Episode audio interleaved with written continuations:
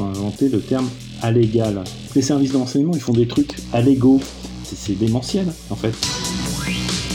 Le podcast des éclaireurs, les enjeux cachés d'Internet. Ils sont contents. Qui ça? Bah, Ledger. Content du, du sponsoring de ce podcast, tu veux dire? Oui, absolument. Et donc on, on continue avec eux Mhm. Donc ça veut dire qu'on va encore continuer à dire qu'avec Ledger, tu peux acheter, échanger, emprunter, stacker du verbe stacker des cryptos de manière sécurisée? Et que c'est une super licorne française qui te permet de vraiment posséder tes cryptos avec ta clé privée et une app pratique et intuitive. Voilà, ce genre de truc. Mais on vient pas de le dire? Ah, euh, bah si en fait, tiens. euh, Au fait, à ce propos, est-ce qu'on est payé en, en bitcoin? Ah, je, je rentre dans un tunnel là. Bon, ça va, on a compris. Allez, merci Ledger. Merci Ce podcast a été enregistré avant que l'on apprenne que les mobiles du chef de l'État français ainsi que de membres du gouvernement semblaient sur la liste des victimes de Pegasus. Les éclaireurs du numérique considèrent que cela ne remet pas en cause le décryptage qui est fait ici avec notre invité. Salut tout le monde et bienvenue dans un nouvel épisode du podcast des éclaireurs du numérique. Comme chaque semaine, dose de décryptage, de prospective et de mauvaise foi. Là, on a un boulot de titan à vous proposer sur cet épisode-là parce qu'on va s'attaquer au gros morceau du moment. On va s'attaquer à NSO et à Pegasus. Pour ceux qui n'ont pas suivi ça, qui reviennent de la planète Mars, peut-être, ou qui sont montés en voyage avec euh, Jeff Bezos, on va vous raconter de quoi il s'agit. Mais enfin, normalement, on en a tous un petit peu entendu parler. On sera quatre sur cet épisode. D'abord les habituels. Fabrice Epelboin, salut Fabrice. Salut Damien Douany, salut Damien. Bonjour Et puis notre invité, bon, on connaît un peu sur les réseaux sociaux sur le surnom de Kitetoa. Alors Kitetoa, ça dit pas grand-chose, en fait, c'est Antoine Champagne. Salut Antoine. Bonjour.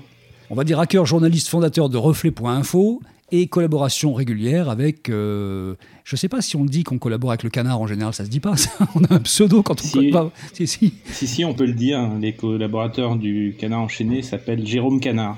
Jérôme Canard et Mediapart. Et Mediapart également. Aussi, Mediapart et puis Euh, d'autres. voilà. Mm. Et donc, quitter Toa sur les réseaux sociaux. Bah tiens, euh, Antoine, en, en te remerciant de venir te joindre à nous parce que tu es vraiment un spécialiste qui nous aide à voir plus clair dans, dans cette question euh, Pegasus et, et NSO, est-ce que tu peux nous raconter en quelques mots un peu ce qui est sorti cette semaine, qui a été une surprise pour absolument personne dans le milieu dans lequel tu es et qui fait semblant d'être une surprise dans le milieu de pas mal de journalistes? Alors, ce qui a été annoncé, c'est que euh, le collectif de, de médias euh, Forbidden Stories et euh, Amnesty ont eu accès, en tout cas ce qu'ils annoncent pour l'instant, mais les choses sortent au jour le jour, hein, mais ils ont eu accès à une liste de 50 000 euh, cibles désignées pour euh, être euh, infecté par euh, un logiciel, un, spyware si on veut, un logiciel qui permet de prendre la main sur un téléphone, et en l'occurrence qui s'appelle Pegasus et qui est développé par une société d'origine israélienne qui s'appelle NSO. Donc ils ont découvert ça. Il y a 1000 personnes en France. Les pays qui sont les plus marquants là-dedans, parce que ce sont des États qui, a priori, en tout cas officiellement, achètent cette solution qui est très très chère d'ailleurs. C'est plutôt 25 000 euh, dollars par unité de téléphone qui soit infecté par le, spyware. Plus que 100 000 et plus que 100 000 par an et par cible. Euh, avec en plus des, des frais d'installation de l'ordre du demi-million de dollars pour mettre en place le système. C'est clairement pas donné. Et de toute façon, ça n'est vendu qu'à des États, uniquement à des États. Alors les États qui achètent ça sont des grandes démocraties internationales. hein. c'est l'Arabie Saoudite, c'est le Maroc, c'est la Hongrie, c'est l'Azerbaïdjan, c'est l'Inde, c'est le Mexique, c'est le Rwanda. Et puis euh, se retrouvent quand même au milieu de tout ça euh, 1000 personnes sur les 50 000 qui sont des journalistes, des opposants, des euh, influenceurs français, 1000 personnes qui officiellement donc seraient traquées par le Maroc qui s'occuperait de la sale besogne et qui aurait fait ça. Alors d'abord, est-ce qu'on on sait vraiment qui sont ces gens-là? Est-ce qu'ils sont eux-mêmes au courant qu'ils sont infectés? Est-ce qu'eux-mêmes avaient euh, des doutes sur le fait de pouvoir l'être Parce que Pegasus, euh, Antoine, on en parle depuis déjà des années, des années dans les milieux autorisés. Oui, alors j'ai essayé de prendre dans l'ordre. Est-ce que euh, est-ce qu'on sait qui est euh, sur la liste? À part les noms qui ont été annoncés par euh, le collectif de, de 17 médias, euh, non.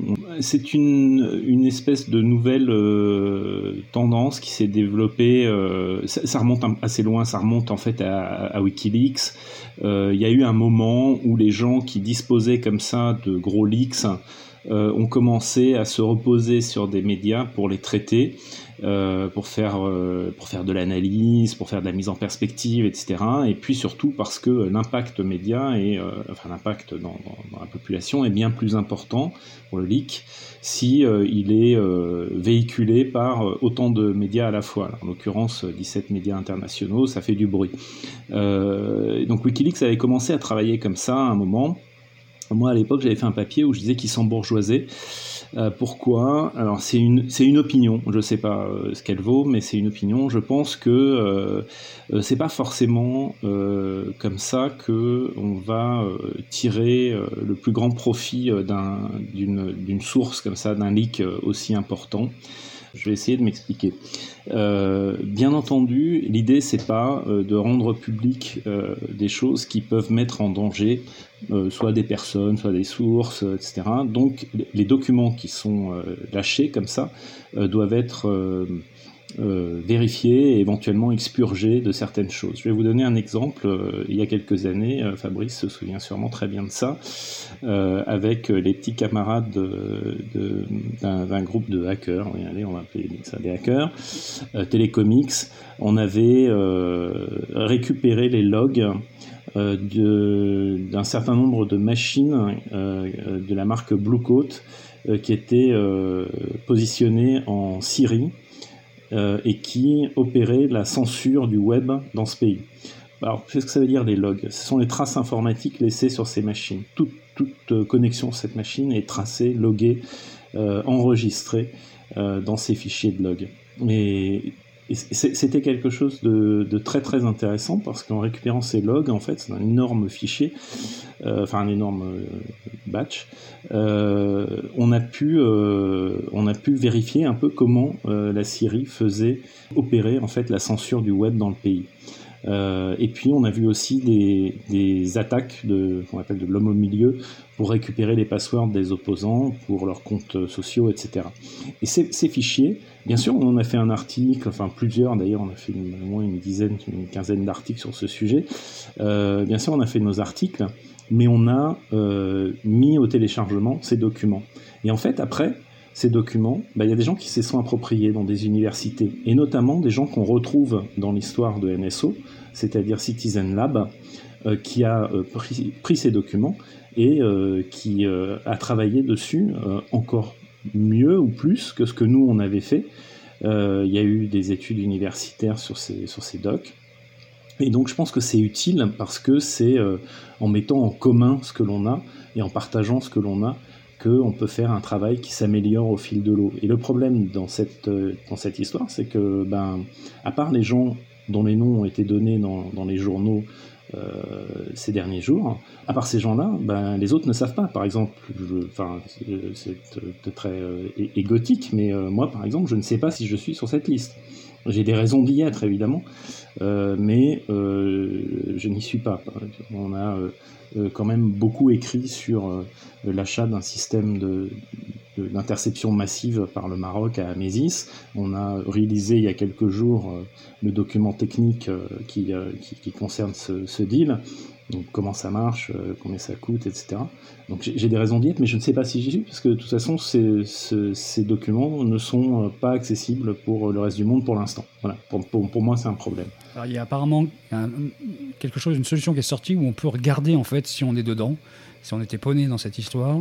Je sais plus, c'était, j'ai vu ça sur Presse Citron. Euh, je, crois que Berstek a sorti un, un how et puis euh, Forbidden Story bien sûr, et une boîte française qui s'appelle euh, Tetris. Mais je voudrais revenir sur un, point.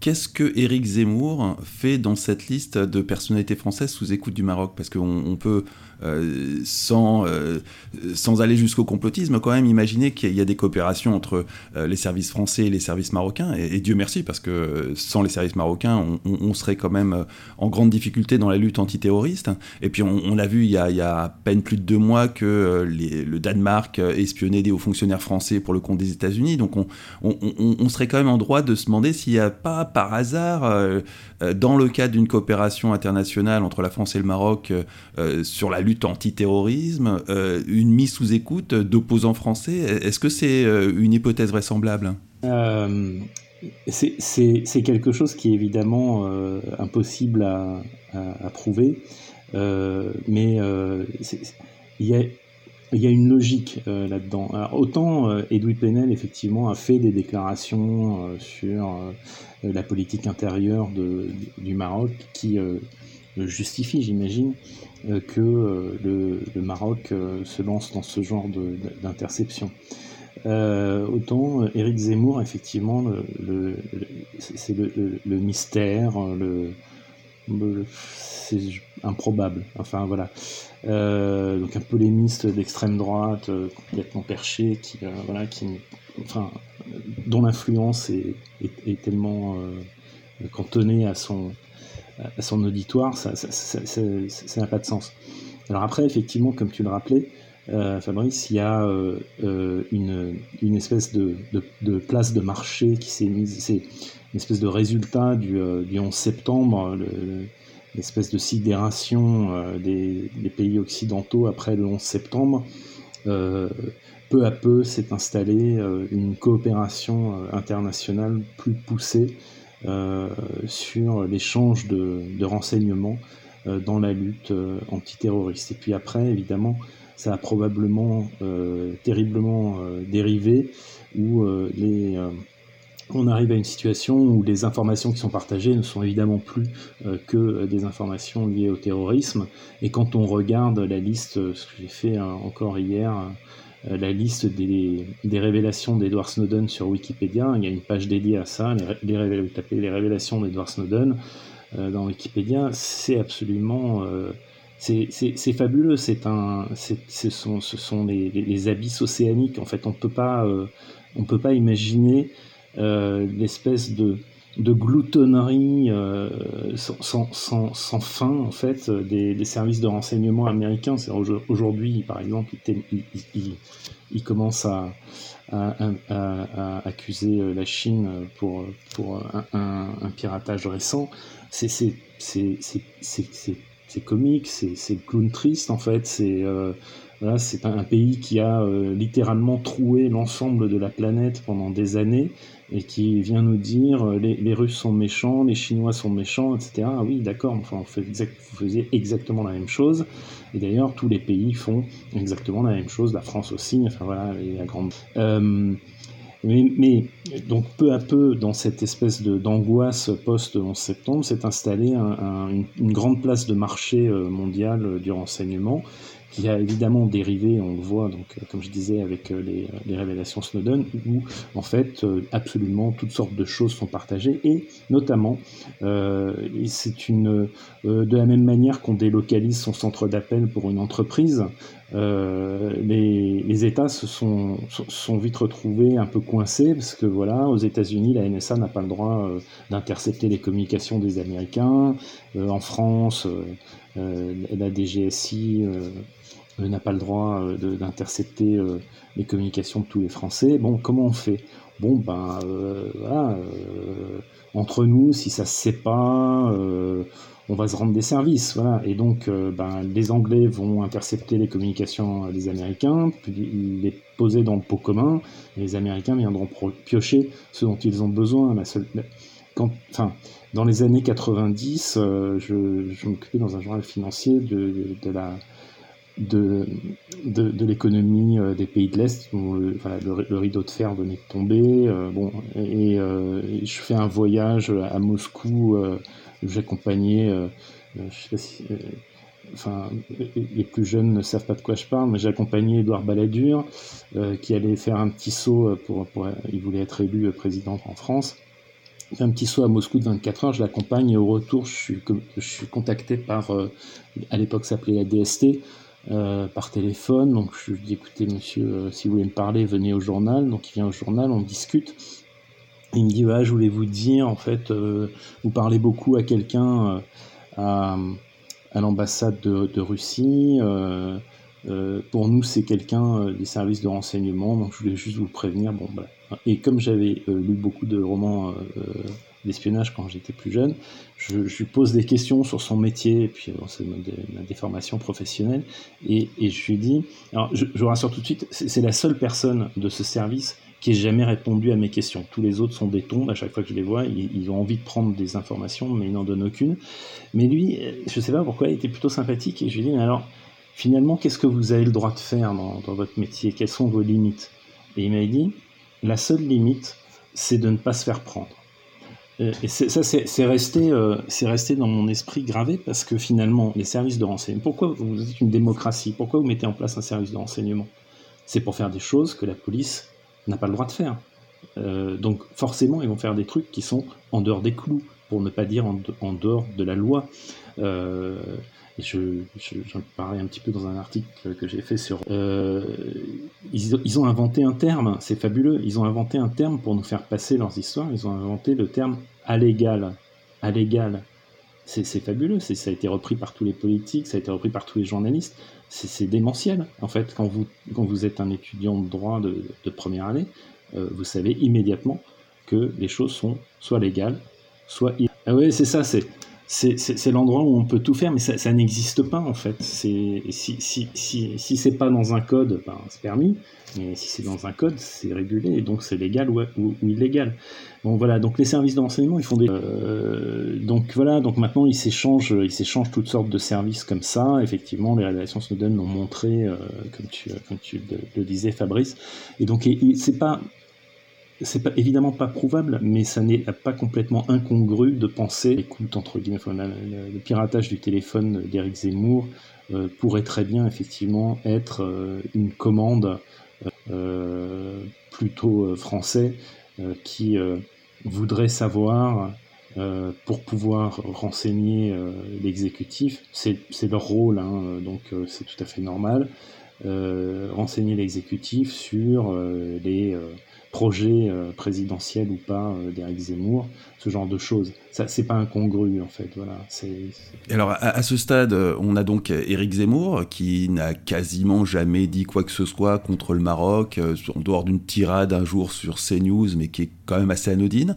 Et puis on, a euh, ce journaliste ou cette journaliste au Monde qui n'a pas voulu révéler son identité, mais dont on sait qu'elle n'a jamais rien écrit à propos du Maroc. Les deux sont sur écoute. Donc avec des signaux rouges aussi énormes, est-ce que, euh, vu ta, longue expérience de ce genre d'investigation et de cette confrontation avec les, médias français, est-ce que tu crois que là, pour le coup, on va avoir un signal d'alerte et euh, euh, on va voir les journalistes se ressaisir pour euh, essayer de sauver euh, ce qui reste à sauver de la démocratie française qui, visiblement, donne des signes de, de, de, très très grande faiblesse La réponse est dans la question un peu, non je, Alors, je serais un petit peu plus nuancé que toi.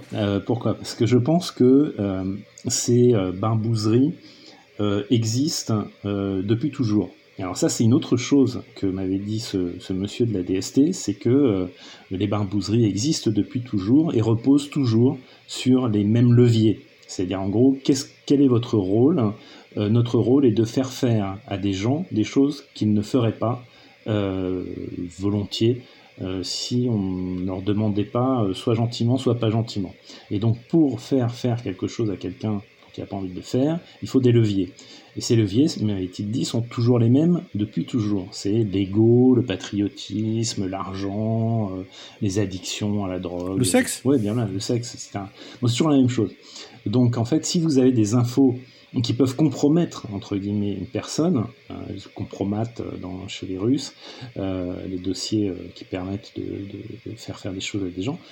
Euh, voilà, tout ça c'est usuel. Et donc, mais c'est ce qu'on a vu récemment avec ce qui avait été sous-tendu sur le fait que euh, Poutine aurait poussé l'élection de Trump parce qu'il avait des dossiers dessus, quoi. Oui, mais c'est mais c'est mais c'est courant et c'est normal. Enfin, je veux dire, c'est euh, ce, ce, sec, ce, secteur entre guillemets, si on veut prendre un, un, une, une si on, veut faire un truc un peu euh, comme de l'économie, quoi, ce, secteur économique qui serait euh, le, secteur du renseignement, euh, voilà, ça a toujours existé, ils font toujours la même chose, et tous les services de renseignement dans tous les pays font des trucs pourris. C'est leur raison d'être, c'est faire des trucs qui, voilà, qui ne sont pas, pas, très, pas très cool. donc du coup, je, pense que ça a toujours existé, et si vous vous souvenez, euh, pendant que Sarkozy était au pouvoir, et ça a dû être pareil euh, bien, sûr avant, il suffit de, de penser encore au, on parlait du canard enchaîné tout à l'heure, les micros du canard, euh, ça remonte à, à, De Gaulle. Hein. Euh, donc euh, voilà, c'est pas nouveau.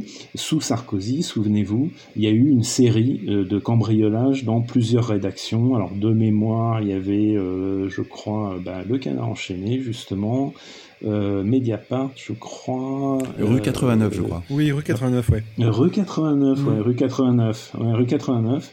Pour avoir eu euh, quelques infos à l'époque, euh, les gars étaient extrêmement bien renseignés, puisque dans une des rédactions, en tout cas, ils sont allés directement prendre l'ordinateur de la personne qui s'occupait des trucs plutôt police-justice armée. donc, ils ont traversé la rédaction en plein jour, ils ont pris l'ordinateur et ils sont repartis.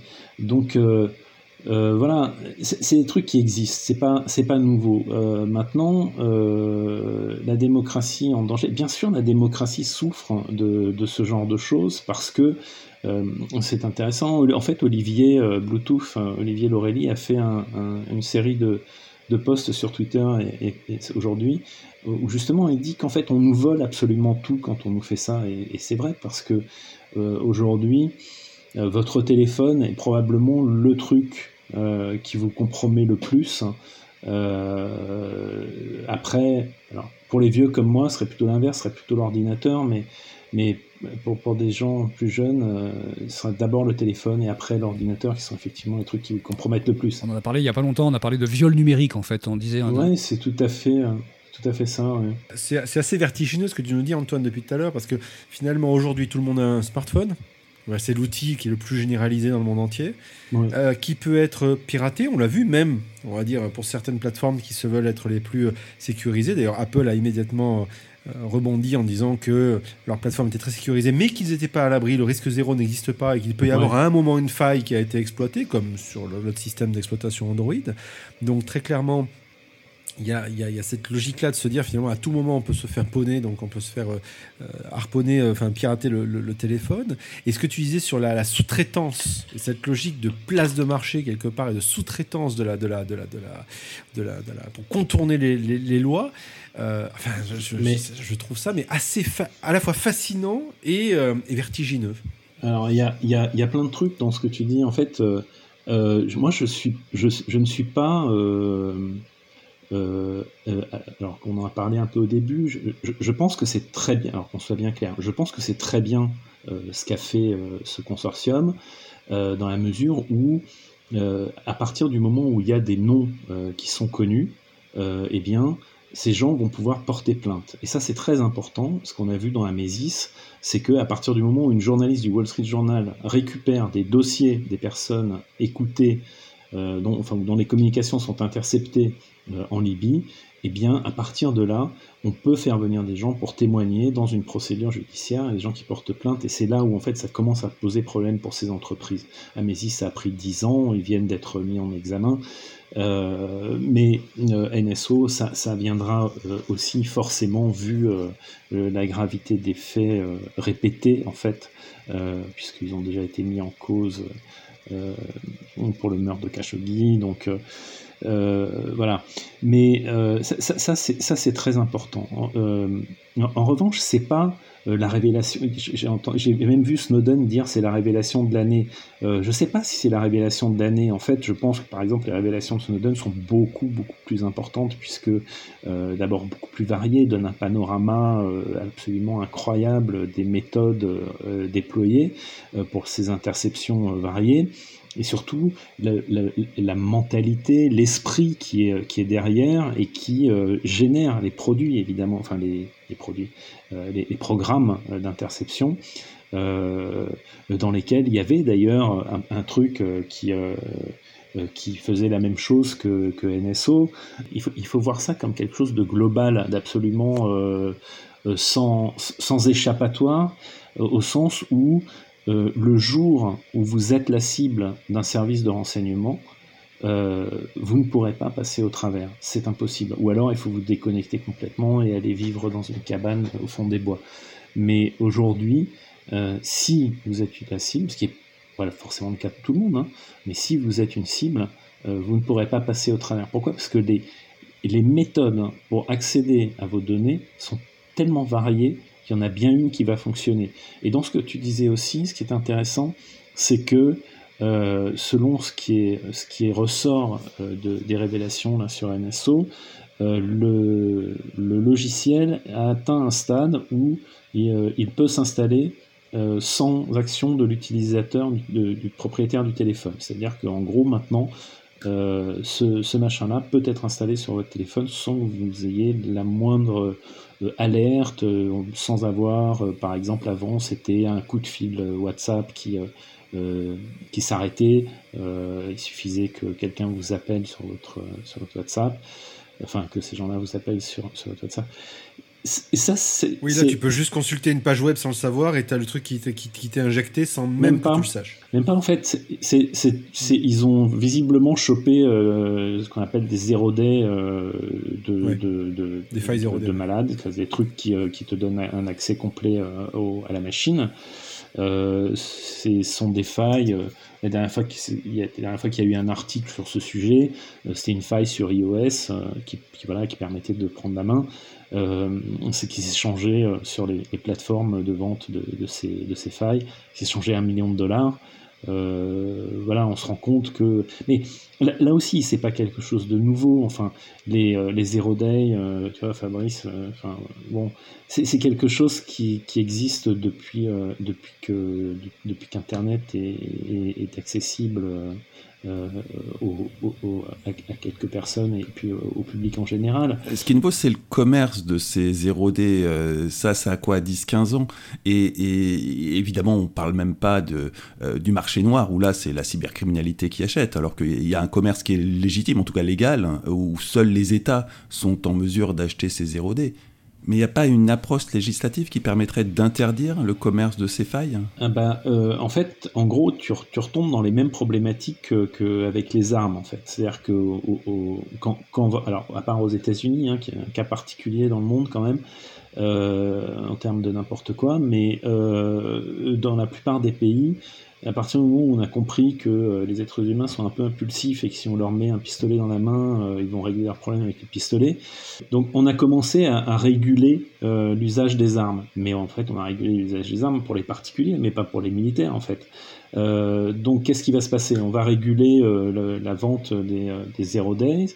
Euh, d'abord, il va y avoir effectivement un marché noir, ça c'est qui va qui va prospérer. Et puis, euh, parce qu'on l'a vu, euh, toutes ces boîtes NSO, Amesis, Cosmos, etc., etc., sont des gens qui préfèrent l'ombre à la lumière. Hein. Ils sont pas très pas très open pour raconter qui sont leurs clients, etc. C'est pas trop leur truc en fait. Hein. Euh, mais euh, il, va y avoir en fait ce marché noir et puis surtout euh, ces, ces zéro day vont continuer à être vendus aux États en fait et, et, on, a toutes sortes de cash sex qui sont avancés les accords de Wassenaar, etc., machin, pour dire on peut pas exporter à n'importe qui des biens à double usage, etc. Euh, oui, bah c'est pas grave, tu fais comme Amesis, tu fais euh, une, boîte à Paris et puis une boîte euh, à Dubaï. et puis la boîte de Paris vend à la boîte de Dubaï qui vend à un autre un autre pays euh, bien pourri, ben, vu de Paris, ben, tu obtiens euh, ton accord euh, d'exportation, parce que tu exportes vers Dubaï, c'est très bien, il n'y a pas de problème, ok, l'État français te donne, te donne le tampon, tu peux, tu peux, tu peux exporter. Mais en fait, après, tu exportes, euh, euh, je sais pas où, n'importe quoi, c'est enfin, vraiment n'importe quoi. on, va, on va avoir d'autres révélations dans pas très longtemps sur Amesis, c'est vraiment n'importe quoi. Justement, NSO n'était pas censé être exporté, on va dire, sur accord du gouvernement israélien si, c'est ce qu'on dit. Alors, est-ce que ça risque pas de créer un, conflit diplomatique ou un jeu de domino euh, assez moi, surprenant Moi, je pense que ce qu'on disait tout à l'heure, est-ce qu'il euh, va y avoir des répercussions euh, Je pense que tout ça va retomber comme un soufflet avec la prochaine la, prochaine histoire, en fait. Euh, l'histoire pouvant être d'ailleurs un truc qui n'a rien à voir avec l'informatique. Hein. Ce que je veux dire, c'est que demain, euh, un, truc avec le Covid, un truc avec je sais pas quoi, euh, vous allez voir que personne n'a intérêt à ce que ces outils ne soient plus accessibles. Aucun, aucun État n'a intérêt à ce que ces outils ne soient plus accessibles. Tout le monde les veut. Alors, ce que je disais tout à l'heure, je n'ai pas pu finir sur les Zero Days aussi, c'est que les Zero Days, c'est quelque chose qui.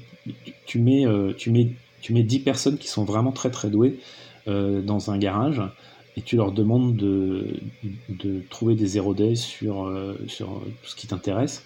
Bah, si tu les payes suffisamment, tu vas voir que tu vas, tu vas tomber du zero day tous les jours. Enfin, il y a des, des grandes boîtes qui sont leaders sur, sur leur marché dans la sécurité informatique, leader mondial. Euh, qui ont fonctionné comme ça au début pour s'installer. C'est-à-dire que leur, leur, moteur d'attaque, le de, scanner euh, de vulnérabilité pour voir si tu pouvais, enfin, tu vas déclencher une attaque chez toi euh, pour voir si ton réseau était sécurisé.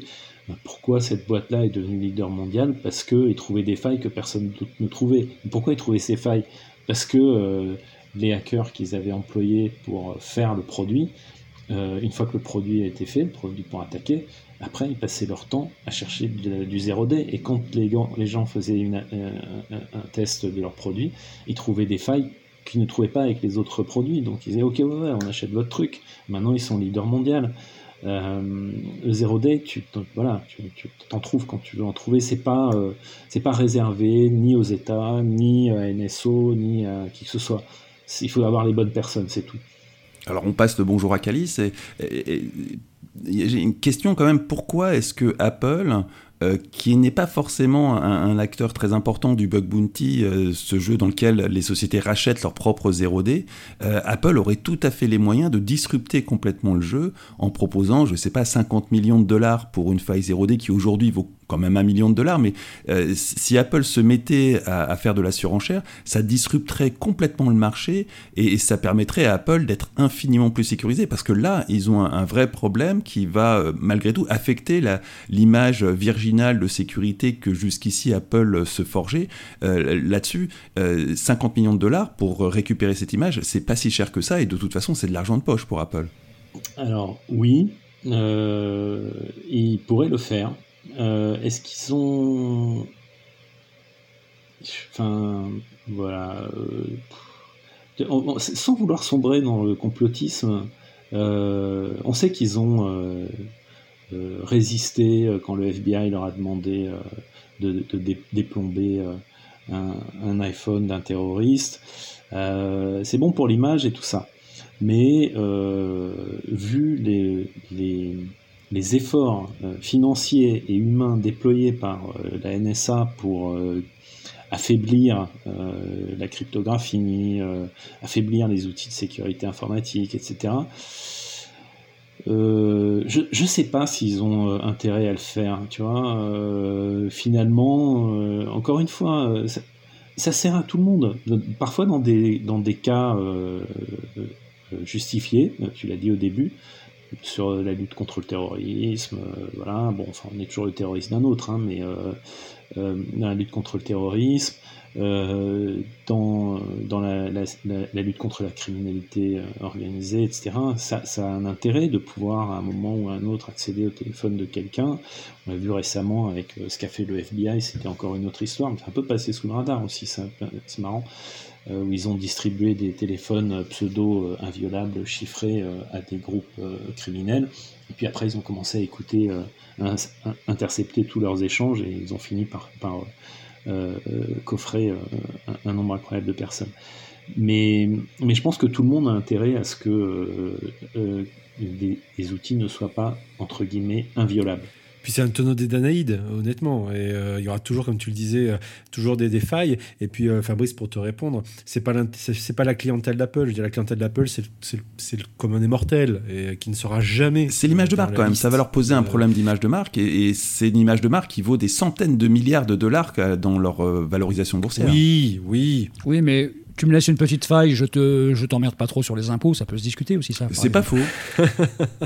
Oui, et puis globalement, comme il n'y a que deux opérateurs dans, le monde, si tu es entre les deux, entre Android et iOS, si tu apparais comme étant le plus sécurisé, mais malheureusement, le risque zéro n'existe pas, monsieur en informatique, euh, voilà, après tu, restes, tu resteras peut-être le, plus choisi. Mais bon, ça risque peut-être de faire émerger des acteurs qui te diront, moi je peux vous proposer des téléphones qui sont ultra, ultra sécurisés, va savoir. Mais, mais c'est clair qu'aujourd'hui, finalement, il y a des portes d'entrée dans les poches de chacun, ce que j'entends. Et, euh, que toute possibilité aujourd'hui, moi je suis assez fasciné par, ce qu'on est en train de, lever là. Ça, ça a toujours été le cas. Je vais te, raconter, une histoire qui, moi, m'a bien fait rire. C'est qu'en en 2015, je suis parti aux États-Unis pour euh, retrouver euh, des hackers du tout début d'Internet, de, des gens qui étaient dans des groupes de, de hackers assez mythiques. Euh, et euh, je voulais les, interviewer pour qu'ils fassent un, un bilan, euh, pour leur dire voilà, entre les années 96 par là et aujourd'hui 2015, qu'est-ce qui a changé? Et notamment un d'entre eux qui, alors pour, pour ceux qui connaissent un peu la technique, son surnom c'est RFP, Rainforest Puppy. Euh, c'est lui qui a découvert le concept des failles SQL. Ça veut dire que c'est grosso modo le truc qui est le plus employé pour euh, trouver des serveurs web euh, encore aujourd'hui. C'est-à-dire qu'en gros aujourd'hui tu dois avoir des centaines de script kiddies qui trouvent des serveurs web avec des failles SQL. Ils sont tellement script kiddies qu'ils savent même pas qui est derrière le, truc initial. C'est donc RFP. Donc je, retrouve RFP et on commence à discuter. je dis ah, qu'est-ce que tu fais aujourd'hui? Euh, et il me dit oh là là, tous les trucs euh, de web et tout ça, machin, j'ai complètement laissé tomber. Euh, là, je suis à fond, je, suis sur les téléphones. J'ai ah bon hein. les téléphones, c'est génial, c'est complètement n'importe quoi, c'est exactement comme quand on a commencé sur Internet au début. Il n'y avait pas de shérif, il n'y avait pas de sécurité, c'était la jungle totale, on pouvait faire ce qu'on voulait. Ben là, c'est pareil sur les téléphones. Et en gros, il m'a expliqué que le, truc le moins sécurisé qui existe, c'était le téléphone. Euh, bon, à partir de là, j'ai regardé mon téléphone euh, différemment, j'étais déjà pas très confiant. Euh, mais donc voilà, ça a toujours été comme ça, notamment parce que personne n'a la main sur, sur le cœur des téléphones. et tu pourrais ajouter bientôt les objets connectés qui ne sont absolument pas sécurisés, les caméras, tout ce genre de choses-là, les voitures, tout ça, tout ça, ils sont pas spécialement sécurisés non plus. C'est terrible les, caméras, on a, fait, on a fait plusieurs articles là-dessus, euh, c'est n'importe quoi. il va falloir qu'on conclue sur ce sujet-là. Peut-être un mot, Antoine. Donc, ce que tu nous expliques globalement, c'est que toi, tu penses que ça peut être un feu de paille, cette histoire Pegasus, en fait, et que finalement, ça va s'exciter un petit peu comme ça, mais que ça va repartir euh, sous le tapis comme ça l'était avant, parce que finalement, personne n'a intérêt à ce que ça sorte trop fort. Ouais, non, mais ça reviendra avec euh, une autre affaire, la prochaine affaire NSO. Ça reviendra, mais, euh, mais pendant un temps, on n'entendra plus trop parler. Non, Donc ça n'aura pas l'impact qu'a eu l'affaire Snowden en 2013, quoi. C'est pas aussi fort que ça, quoi. Voilà. Non, c'est pas aussi fort, non. Mais est-ce que tout ça, pour finir, ça ne crée pas finalement, ça ne fait que rajouter, on va dire, à l'ambiance globale généralisée actuellement une sorte de complotisme, de volonté de, de, de vérité alternative, euh, et de dire que finalement on nous ment dans tous les sens, donc, et, ainsi de suite. Est-ce que ça vient pas rajouter un peu à, toute cette ambiance globale, qui risque d'être explosive d'ailleurs pour 2022 en France, puisque notamment, euh, bah, si on prend l'exemple de Zemmour, euh, s'il est assez malin, il peut utiliser l'argument pour expliquer qu'il manifestement il dérange. Oui, absolument, absolument. C'est pas terrible, surtout dans une ambiance, bon, je, pense que c'est une, une, minorité, euh, franchement, de, de, la, de, la, population, mais quand on suit un petit peu les mouvements euh, francophones des QAnon, etc., parce qu'il y en a beaucoup. Ce sont des gens qui sont très actifs et qui, sont, et qui, ont, qui ont des réseaux de diffusion. C'est pas, pas, une majorité, mais enfin, ce sont des gens qui sont quand même extrêmement perchés, quand même. Donc, très, très, très actifs très très actif et très très perché. C'est-à-dire qu'il il manque qu'une étincelle pour qu'il fasse le même genre de truc que euh, euh, ce qui s'est passé euh, au, au Capitole le 6 janvier. Tu es figé ou tu es silencieux, Fabrice? Non, non, je suis silencieux. J'écoute. Parce que de tout à l'heure, on te voit très très concentré. En fait, nous, on a la vidéo pendant qu'on parle, ce qui n'est pas le cas de vous qui nous écoutez. Il était comme figé, vous voyez. oui, il faudrait qu'on fasse un épisode sur QAnon. C'est quelque chose d'absolument fascinant, euh, en France comme aux États-Unis et j'imagine dans plein d'autres pays. Mais ça, ça mériterait vraiment qu'on s'y attarde et qu'on fasse un épisode dédié sur QAnon parce que c'est quelque chose de totalement nouveau dans, cette guerre informationnelle et, de, vraiment fascinant. Et qu'on voit d'ailleurs fortement émerger, mais on en fera peut-être un autre épisode, parce que c'est pas le sujet de celui-là, avec tous les mouvements actuellement anti-vax et les anti-passes sanitaires, etc., qui sont en train de rentrer dans cette Oui, ils s'infiltrent là-dedans, ils s'infiltrent dans la contestation du pass sanitaire, ils s'infiltrent là où ils peuvent, et, c'est vrai qu'on les voit à droite à gauche. Pour l'instant, c'est évidemment une très petite minorité, mais ça reste très inquiétant et ça pourrait tout à fait effectivement dégénérer dans des des événements, pourquoi pas similaires à ce qui s'est passé au Capitole. Alors Dieu merci, le Capitole, ça a quand même été un coup d'État fomenté par des branquignoles, donc ça n'a pas été loin, mais ça, pourrait devenir beaucoup plus inquiétant à l'avenir. Il faut qu'on s'achète des cornes et puis des, des pots de bêtes et on fera un épisode là-dessus, ça peut être sympa. Bon, merci beaucoup d'avoir participé à ce, podcast, euh, Antoine, Antoine Champagne. donc, euh, je rappelle, euh, merci à vous. fondateur de Reflet.info, régulièrement dans le canard, sur Mediapart et puis sur les réseaux sociaux avec Quittez-toi. K-I-T-E-T-O-A. Il y a un petit jeu de mots, essayez de le trouver. Il n'est pas bien compliqué. Hein. Voilà. Franchement. merci Fabrice. Merci Damien. Et on se retrouve la semaine prochaine pour le dernier de la saison. Salut à vous. Merci. Ciao. À la semaine prochaine.